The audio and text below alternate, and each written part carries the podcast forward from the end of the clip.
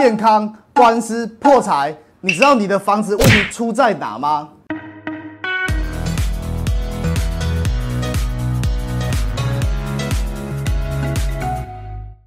嗨，大家好，我是 Ken。今天这集最主要跟大家分享的地方是我们的房子有没有所谓的风水抗性。嗯，抗性是什么？很多人不知道什么是抗性。其实抗性对我们哎不动产中介人员来讲话，最重要是未来我们的房子有没有可能会比较难去化，比较卖不掉。那这些来讲，其实都是跟我们很传统的观念是有连接在一起的，那就是风水。其实风水这件事情是华人社会里面很在意、很在意的事情。那 Ken 在这边这一集最主要要帮大家整理出六大会被认为影响风水的一个格局。那第一大。就是路冲，常常听到吧？这个应该不用再 Ken 再多解释什么了。但是路冲会帮我们的一个房子带来的一个象征会有什么呢？叫做血光之灾。血光之灾听起来蛮吓人的，对不对？血光之灾不不不止听起来很吓人，路冲给我们的房子其实是还有一个直接正面让我们感觉到很吵，因为你的房子是很容易被人家呼啸而过的，所以车子这样呼来呼去安内吼就差哎，所以。它的直接影响的是生活品质，那就是路冲。那第二个要跟他跟大家分享的叫做壁刀煞。壁刀煞是什么？壁刀煞就是我们的房子是盖在后面或盖在前面，然后有另外一栋房子是在我们前后的一半，那这样子我们就会撞到壁刀煞。壁刀煞会影响到我们传统的风水是什么？你会比较有机会可以有上法院官司的问题，还有我们的身体健康，这就是壁刀煞。第三个就是拦腰煞。拦腰煞是什么？以台中市的一个来讲的话，我们通常都会有一个捷运，还有我们台北市有也会有捷运。当你的房子是在三楼以下或是四楼以下比较矮的地方的话，你会被捷运经过。那捷运经过的话，就会有产生出拦腰煞的问题。拦腰煞会有什么样中国的一个风水的问题？就是会飞来横祸。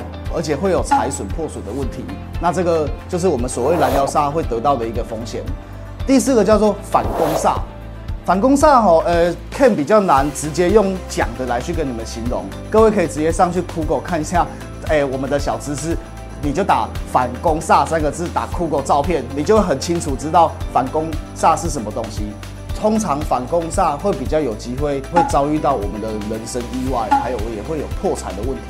那这个反攻煞，很像类似说，反我们的车子进入那个弯道的地方，那个弯道的你的房子就在那个弯道，那就是反攻煞。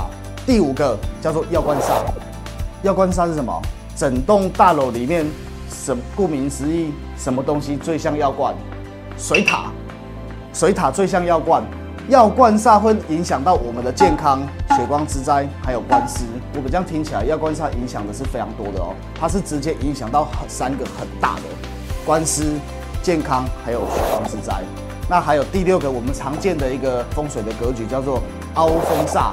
凹风煞其实很好来去解释，凹风煞就是凹嘛，我们那个中国字的凹，左和右两边是比较凸出来的，那中间是比较。